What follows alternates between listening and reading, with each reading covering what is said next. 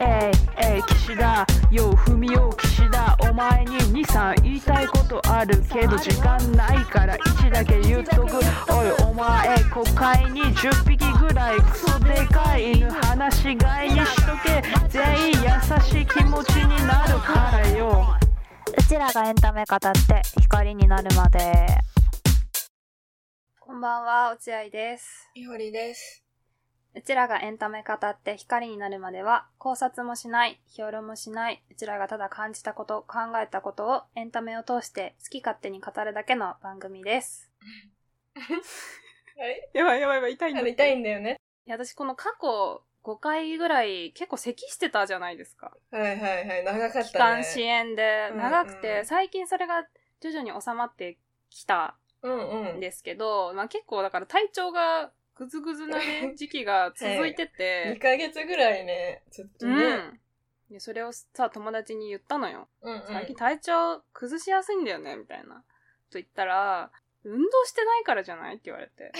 まあまあまあ、言いたいことまあはわ一かる。理、はい。一理あるなと思っはい、一て、例はありますね、確かに。 3回ぐらい断ったんだけど、うん。もう行こうかなと思 って4回目ぐらいに、じゃあ、運動しようと。お互い固くだ。そのさ、炎天下のさ、うん東京をさ、チャリで走ってさ、チャリで行ったんだ、しかも。そう、市営の体育館で、やったんですよ、バドミントンをね。1時間。灼熱の体育館でさ、絶対嫌なんだけど。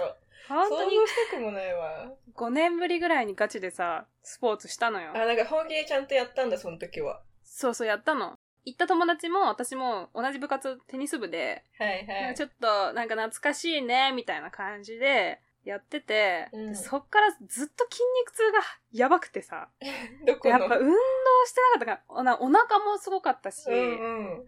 あのなんか振りかぶって打つから、はいはい。み右腕らへんと、この脇腹のところもなんか全体的にずっと痛くて、うん。で、あ、これマジで運動しないからこうなっちゃったんだなって思ってたのね。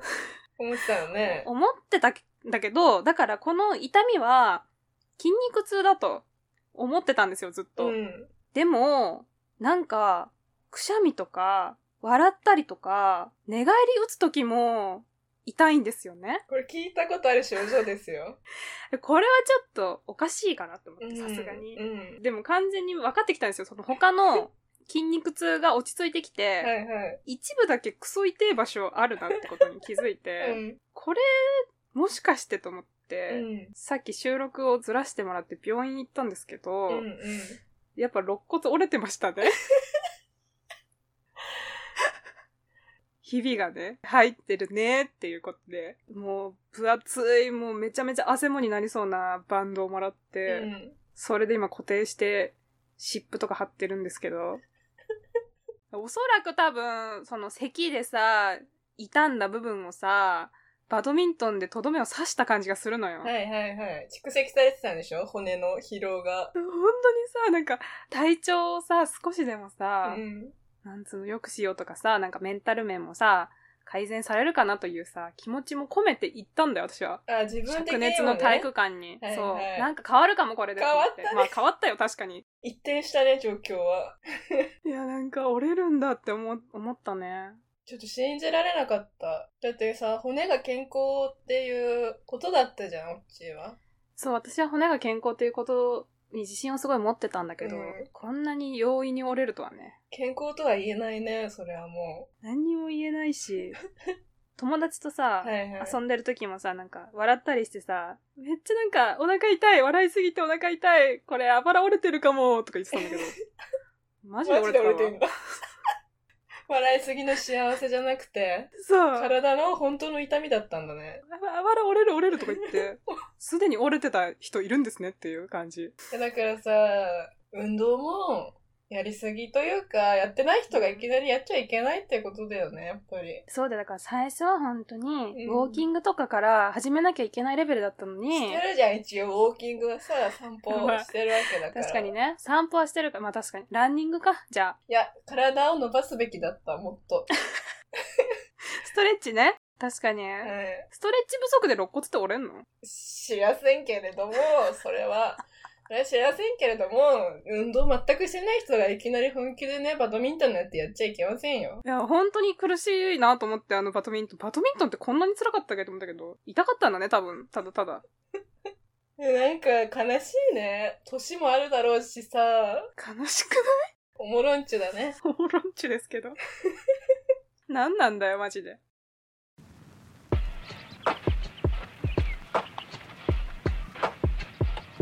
真剣に行く。真剣に行こ今回は、う。はい。行きますよ。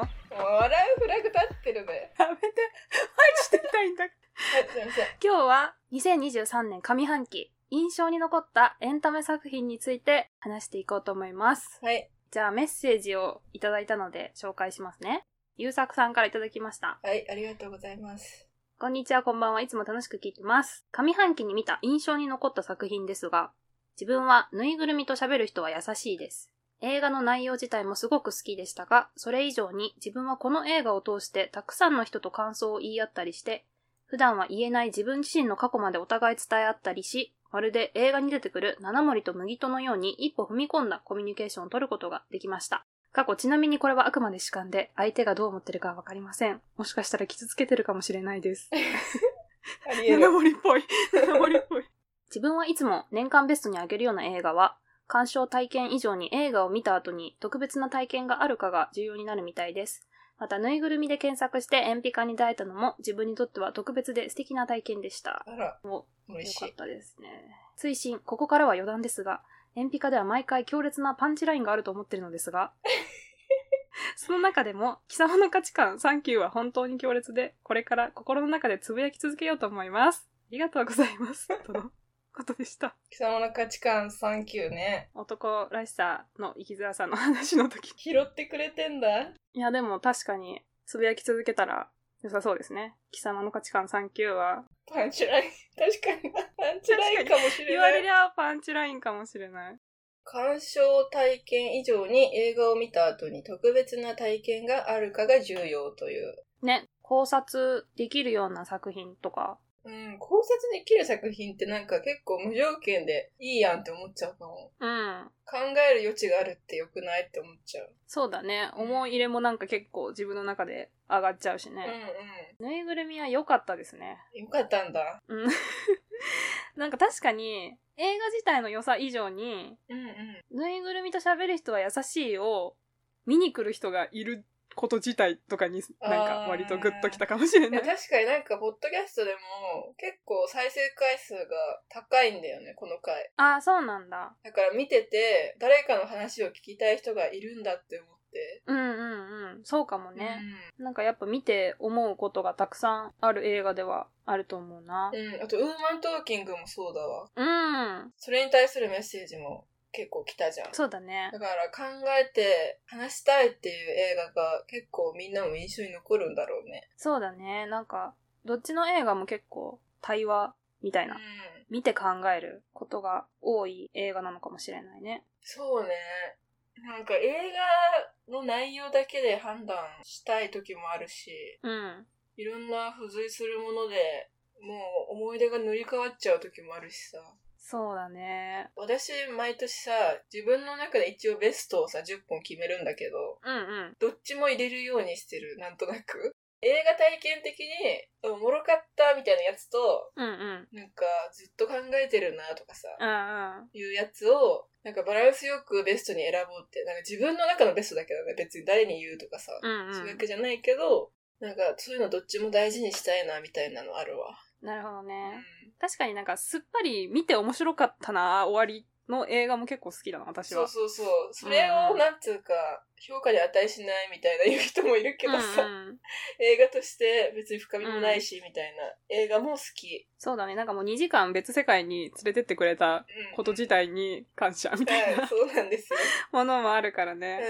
うん。年間ベストにあげるような映画。何年か前のさ、うん。いや、去年何が良かったみたいな話した時にさ、うん。定一の国二人であげなかっあげたかたも。あげたよね。まあ、ベストかはわかんないけど、あのベストではなかったけど、一番に名前が上がったよね。良かったよね。みたいな感じで。やっぱ実写化作品はね、どれくらい実写した意味があるかどうかで結構ガッと上がるなう。ん。面白かった。面白かった。うんなんか、よくまとまってたし、うん、うまかったね。うん。順も良かったしな。子孫。ジュンはいつもい いよ。ジュンがつく人は大体いいよ。要ジュンもいいし、松本ジュンもいいし、長谷川ジュンもい いし、井戸田ジュンもいいよ。そうだ。 糸田もいい井し戸田ね。もいいよ。まあ私は去年のベストはノープなんですけどあ、、待って、そっか、去年ノープか。去年はノープ。これはでも確かに、鑑賞体験以上に映画を見た後に特別な体験があったかもしれない。。何それはいや、なんかたただ単に雲が怖くなったっていあ確う。かに、でもそれでかいよね。めちゃめちゃだっ。て日常うにん。あるんだもん。絶対に一日一回は見るじゃん、空 って。それが怖くなることがあるんだっていう。すごいことだよね。幼少そ期う体験のジがブリを見た後の体験と一緒だよね。だから、そうそう。それ大人になってもやれたらさ、怖いよね。そう。動いてない雲を見ちゃったもん ね。そう。あれ、ノプグモじゃないとか言っ。言っててた、言ってた。どこ行ってもやったわ、それ。そう、どこ行ってもやったぐらい結構残った映画だったな。去年ね、私カモンカモンかな。マイク・ミルズうの。ーん。そっかそっか。これも確かに残るね。たこれも対話というか。うあん。ーね、自分の中でどれぐらい蓄積されたかみたいなのも結構うん。大きいかも。ベストにあげるのは。エンピカ。うちらの上半期エンタメをでは総括していきたいと思います。はい。じゃあまず映画いきますか。映画ねはいはいはい。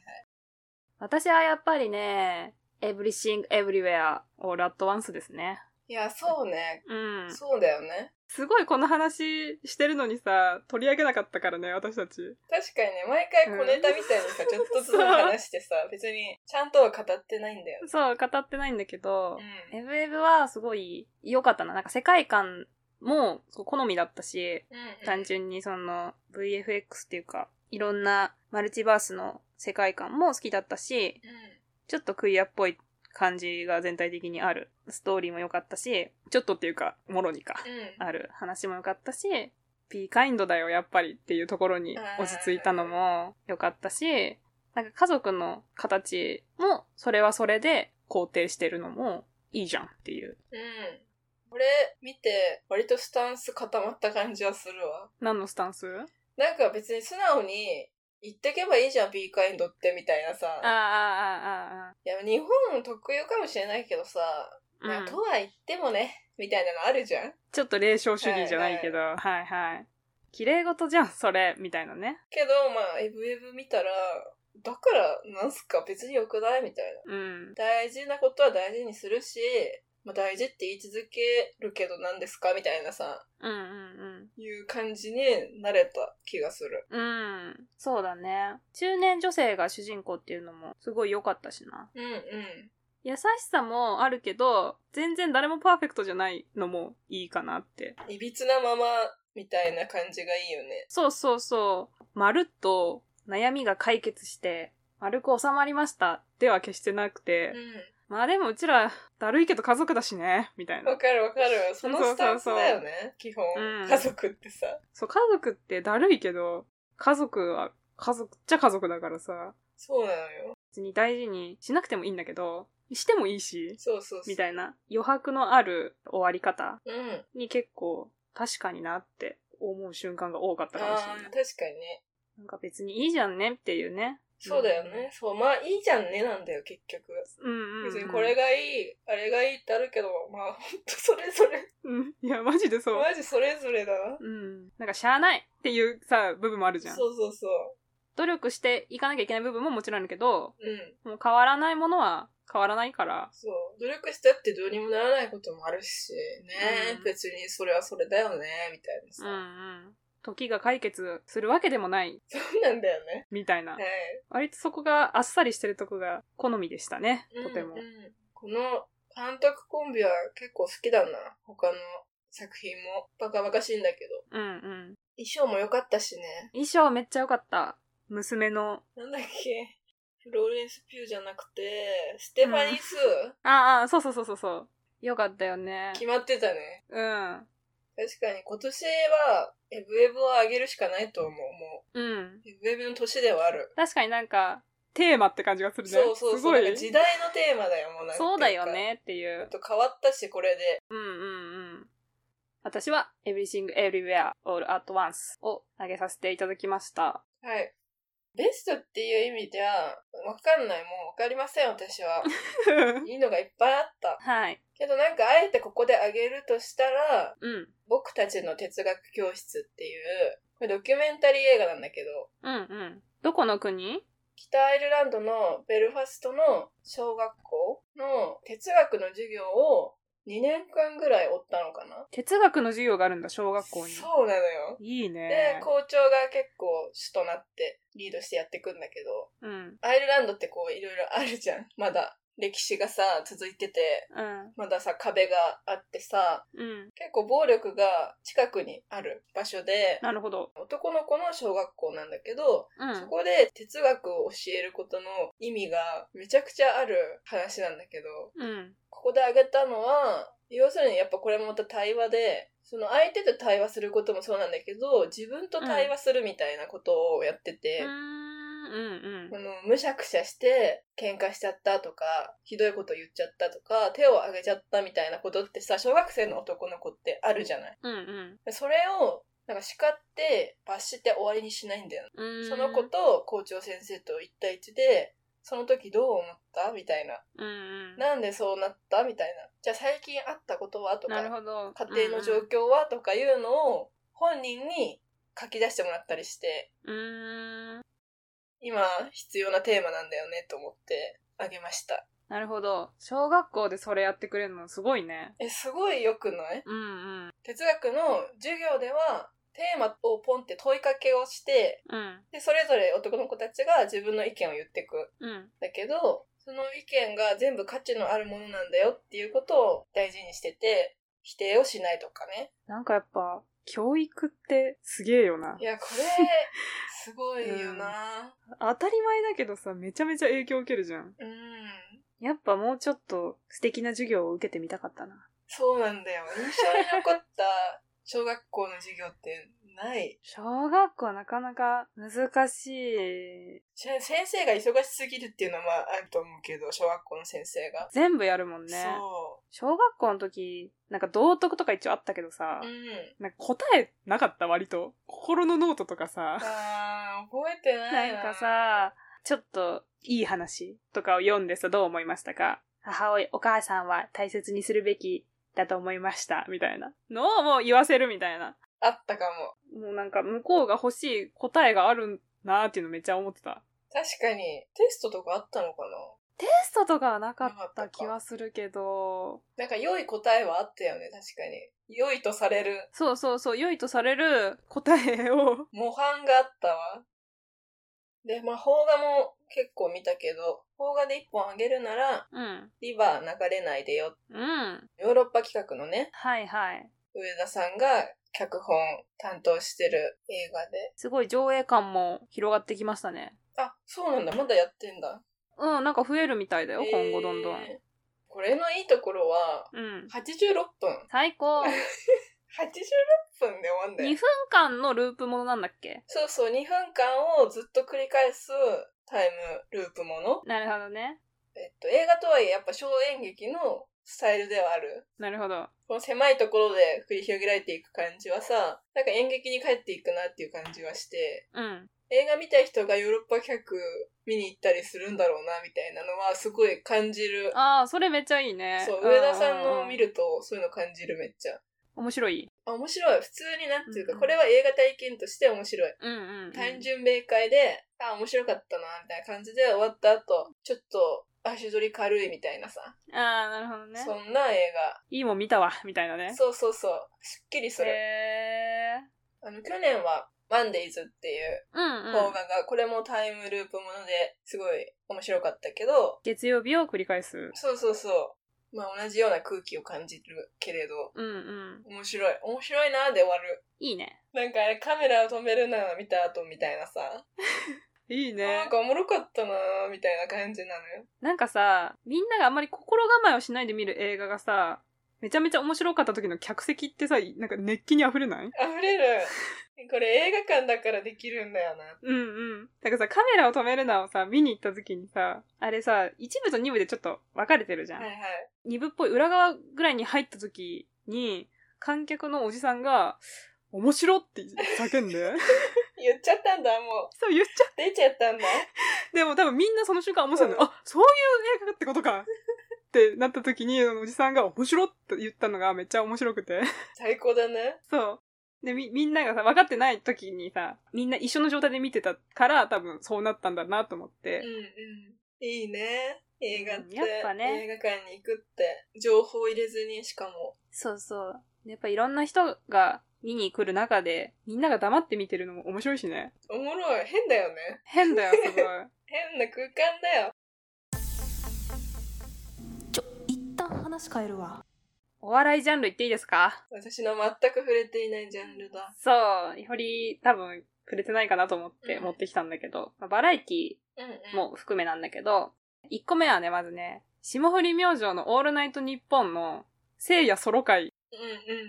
粗品がちょっと体調悪くて休んだ時に、聖夜がソロでやった回があるんですけど、その時に聖夜が全部即興でね、モノマネとかをして埋めてくんだけど、途中でやった聖夜の即興落語の反射の蕎麦屋がめちゃめちゃ面白くて、へなんか、時そばっていう落語があるんだけどーさ、うんう時刻を聞いて、えっ、と、そばの値段をちょろまかすみたいなオチなんだけど、時そば自体は。んうんそれの続編みたいな感じで、うんうん。その、師匠からその話を聞いた弟子が、その、じゃあ僕もやってみますよって言って、行った蕎麦屋が反社がやってるっていう話なんだけど、うんうん。これはもう別に私が話で説明しても全然面白くないから、そうだよね。そう、ぜひ、Spotify などで聞いてほしいんですけど、マジで頭いいなって思う、せいや。頭いいっていうか、なんか、反射神経がうんうん。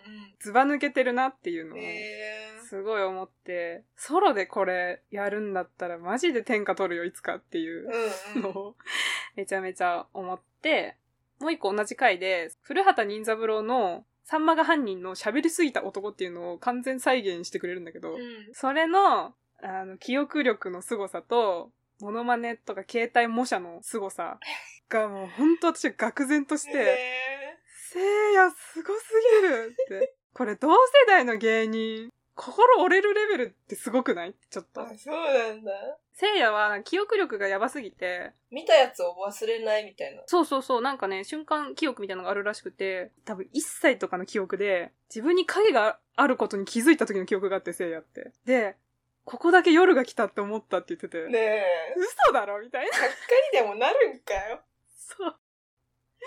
で、もう一個は、ザ・セカンド。チラッと見たわ見たザ・セカンドでこれ5時間ぐらいあったからえ多分。そうなんだうん。大変いい大会になりましたね、これは。はい各地から声は届いております届いてますこちらにもそう、ザ・セカンドは、その M1 に出れなくなった15年以上の、まあ割とベテラン芸人をターゲットにした新しい賞ーレースみたいな。うんそんなにみんな期待しなかったんですよ、そのお笑いファン的には多分うん。あそうなんだザ・セカンド。まあ、出る人たちはみんないいけど、どう、どういう大会になるんだろう。割と疑心暗鬼だった人が多かったかなと私の観測範囲ではね、 思うんだけど、うんうんめちゃめちゃ良かったんですよ。ねえらしいねそうそうそうそう。多分演出されてる人が、なんかすごい考えてくれてて、うん M1 とかって4分なんですよね、あの、1漫才が。うんうんで、だから結構、うーんと、M1 で勝てる漫才って、例えばボケ数をめちゃめちゃ多くして、短距離の漫才みたいなのが受けやすいみたいな、もうフォーマットができてるっぽいのね。ああもうじゃあ M1 の漫才のスタイルが割そとうそうそう確立されてるんだそう。まあ、必ずしもそれで勝てるってわけじゃないんだけど、うんうんこの方が受けやすあいみたいなのがえーできていて、関西芸人とかの方がちょっと勝ちやすいみたいな。あ勢いとかねそう、しゃべくり漫才とかなんだけど、今回6分ぐらいあったんですよ。うんうんザ・セカンドは。で、それはベテラン芸人だから、結構寄せとか、それに劇場とかで主戦場にしてる人たちが多いから、その漫才をもうそのまま持ってきてくださいみたいな。うん割と多分テレビで見ると結構長く感じるんだけど、その設定にしてくれてたから、割とみんな自由にやっていた。うーん優勝したギャロップとかは、最後にガンって落とすまでずっと試し続ける漫才みたいなのをして、うそのこれは多分 M1 とかだとやんない、絶対やんない方法みたいなので、優勝したから、んうんうんなるほど、こういう漫才がテレビで見れるんだ、みたいな嬉しさもあったし、あと採点をね、芸人じゃなくて客に任せたっていう。あ、そうだったね。うんうん、そう、すごい良くて、お客さんにどうでしたかって聞くようにしてて。うで、なんであなたは3点にしたんですか ?2 点にしたんですかみたいな。いうのを、なんか、あえてやることで、例えばこの芸人が好きだから3点入れる、この芸人嫌いだから1点にするみたいな客を減らすようにしたらしい。ん。うん、なるほどね。ちゃんとコメントを求められるから、うんその責任感を割全員に分散させて、ちゃんと採点をさせるようにした、みたいなのを、うん。こう割。と何回もテストしながら決めたみたいで、うん。だからそれがすごいうまく作用していた、とても芸人ファーストな温かい大会になっていて、うん。めちゃめちゃ感動したっていう。うんうんうん。確かに芸人ファーストが。うんなんか私 M1 とか、もう本当に見ないけど、うん。うん。何が苦手って審査員のコメントが苦手なんだよね。ああ、強い人とかも出るじゃん。うんうん。最近の、去年今年のはさ、みんな優しかった気がする。そうだね。年々結構優しくなって、うん。評価する。いや、まあしょうがない賞レースだから。うんだ。からなんかその、客に任せるっていうのは、客への信頼もなんか見えるし、いいね。そうそうそう。すごいいいし、うん。なんか割とお客さんに語りかけるみたいなのも多くて、うんうん。本当にお笑いライブ見に行ってるみたいな。いいね。 M1 とかはね、特になんか 国民全員審査員みたいなさうんう、んなんか変な空気になるじゃんう。ん。あいつはあいつだけど俺はこう思うみたいなさ。そういうんじゃなくてなんか単純に面白かったか面白くなかったか自分が思った方をやるみたいな空気だったのがなんか好きだなっていうふうに思いました。いいじゃない。いいよね、そういうのが生まれるのは。そう、あってもいいよねっていう。うんうん。で、もう一個は、はい。水曜日のダウンタウンのダイアン津田のミステリードラマの世界から抜け出せないドッキリめちゃしんどい説。言ってたね、これ。これ今年な んだ。これ1月今年の1月とかで、めちゃめちゃ面白かった。 これはダイアン津田が、 ダイアン津田の時点で面白いんだけどう、ん。ダイアン津田がロケ番組だと思わされて、ロッチみたいな、うんうん。森のロッチみたいなところで全泊するんだけど、実はそこが全員ドッキリの世界で、朝起きたら違う宿泊者の人が部屋で死んでいたみたい な。で、もう川が増水して橋が壊れて、こっから出られないとか、電話線が切られてて、電話もうできない。皆さんも携帯全然使えないですよねみたいな。いや、僕の全然使えるんですけど、みた いな。津田以外は全員ミステリーのドラマの世界だから、須田さん探偵になってどうにかしてくださいみたい などんどん巻き込まれていってうんロールプレイみたいなのさせ無理やりさせられていくっていう話なんだけどそう壮大な茶番だ。津田がいいんですよねやっぱ綱りがいいんだよね、結局。全然の乗り気じゃないの よ明らかにドッキリでもうテレビだって分かってんのに全然乗り気じゃなくてすっごい適当にうんどんどんやってくんだけど一個ちょっと謎が解け始めたらどんどんどんどんこう探偵として の自意識が芽生え始めるその過程もめっちゃ美しいし単純になんか話も結構2点3点して普通にミステリーとして面白いっていうのもあるんだけうん。ど、うんうん。津田がね本当にで最後の最後にいいセリフを言おうとするんだけどなんかぐちゃぐちゃして終わるっていうの も津田っぽくていいね津。すごいいい企画すごいね、作った人。めちゃめちゃテレビ面白いじゃんってう、んなんか思ったんだよね。あなんかこれで YouTube とかだと、やらなそうな感じの規模うん、最近そう、テレビ見てて、あ、やっぱテレビって金が動いてるわっていうのをめっちゃ感じる。うんうんうん。期待。はい。テレビにも若干期待しつつ。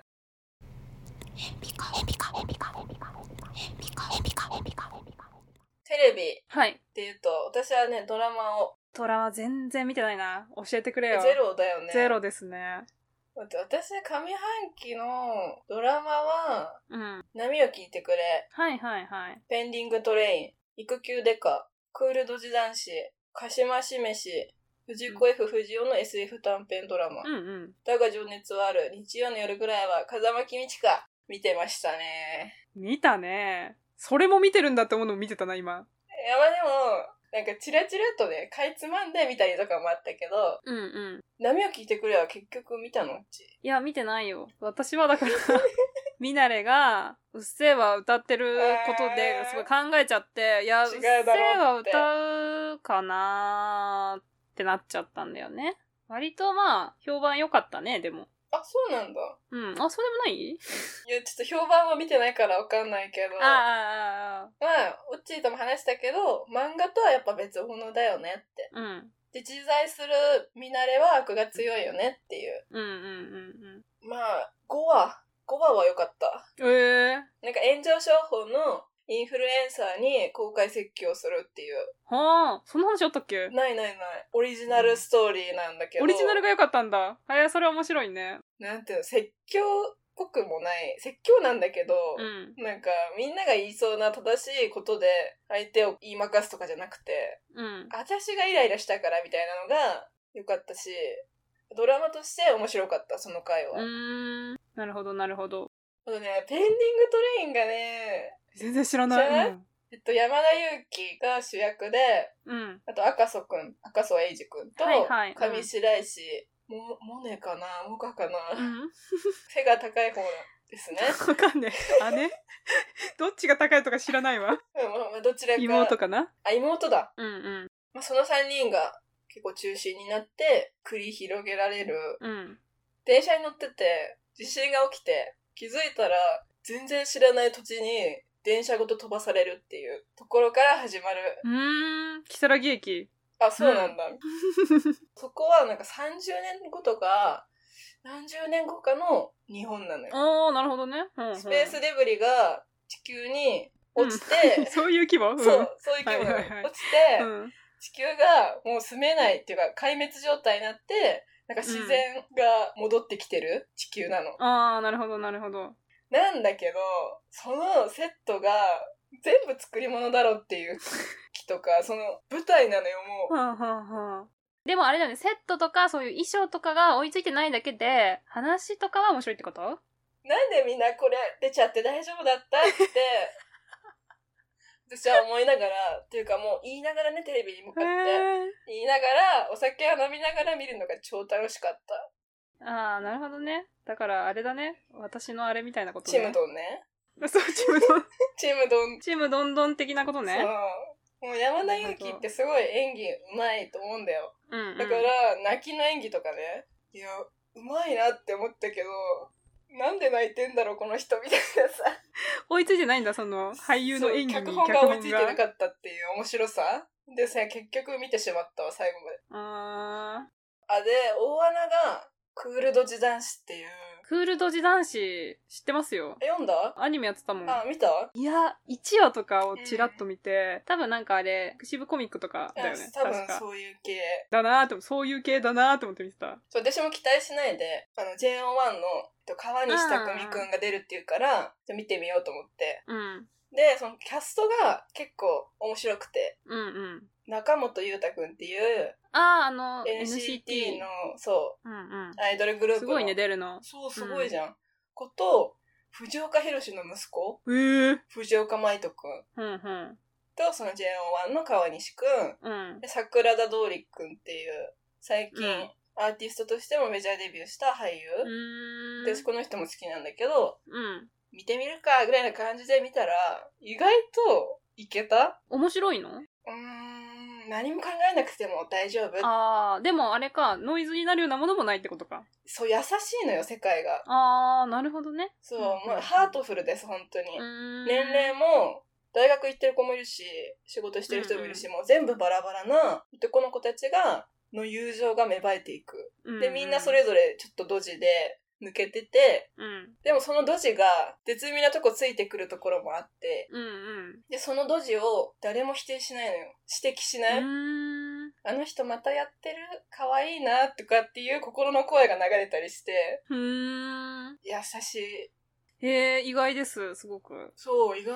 なんか脚本で関わってる、監督とかで関わってる人が、あの同い年うちらと同い年ぐらいの若い女性とかもいたりして、うーん。そういうところもあるんじゃないかな。なるほど。で、まあ、1位をあげるなら、家族だから愛したんじゃなくて、愛したのが家族だった。はいはい、NHK でしたやつか。 BS? BS うんか。。岸田奈美さんのノートのエッセイを元にしたドラマうん。お父さんが死んじゃって、で、お母さんが車椅子ユーザーで、弟がダウン症、はいで、はい、はい。おばあちゃんが認知症。うんうん。で、なんかツイッターとかでも結構、弟のりょうたくんとか写真にあげたりしてて、そうだよね。うんうん、結構目に入ることがあると思うんだけど、うんうん。このドラマは、主演が河合優美ちゃんっていう、うん。今多分日本で 一番期待されてる若手俳優じゃないかと思うんだけど、へ え。私がさ、一回、一年に 8, 8本ぐらい出てる子いるって言ったじゃん。言ってたそねの。子なんだけど、うんうん。本当に映画界引っ張りだ子で、へえ。もうね、演技力がね、突出してると思う。ああ、そうなんだ。細やかな演技をすごいするんだけど、うんうん。なんかドラマの作り方も、すごいユーモラスに描くのよ。割とシュールな感じで。うん。他も可愛いゆみちゃんがやるから面白く言えてるんだろうな、みたいな。うーん。で、なんか旗から見たら、割と悲劇的そうね。問題が多そうに感じるね。けど、その本人にとってはそれが当たり前の生活だから、その悪口とかも言いながら、まあ、やっていくしかないみたいな。うんうん。この悲劇を感動ものにしない、感動ものとして消費させないみたいな感じがいいなと思って、うんすごい面白かった。うん。えー。こういうドラマができるんだったらドラマ見ていかないとなと思って見てる。しんどいね、でも。そう、今15本ぐらい並行して見てて、やばそう、だからどれか捨ててこうと、切ってこうと思って、とりあえず夏ドラマを一通り1話だけは見てみようと思って。見てんだ。いやまあでも今期は結構当たりかもしれない。えー、そうなんだ。私は見ないから教えてほしいわ。見ないよね。見ない私よはお笑いを見ないし、オッチはドラマをそう私見ない。はドラマを見ない。積み分けですね。うんめちゃくちゃ住み分けしてる。お互い話は聞くのに、かたくなに見ないっていう。全然。そうなんだ、いいねとか言って見ない からね。だって興味ないんだもん。だってわ分かってん、苦手なのは分かってるからね。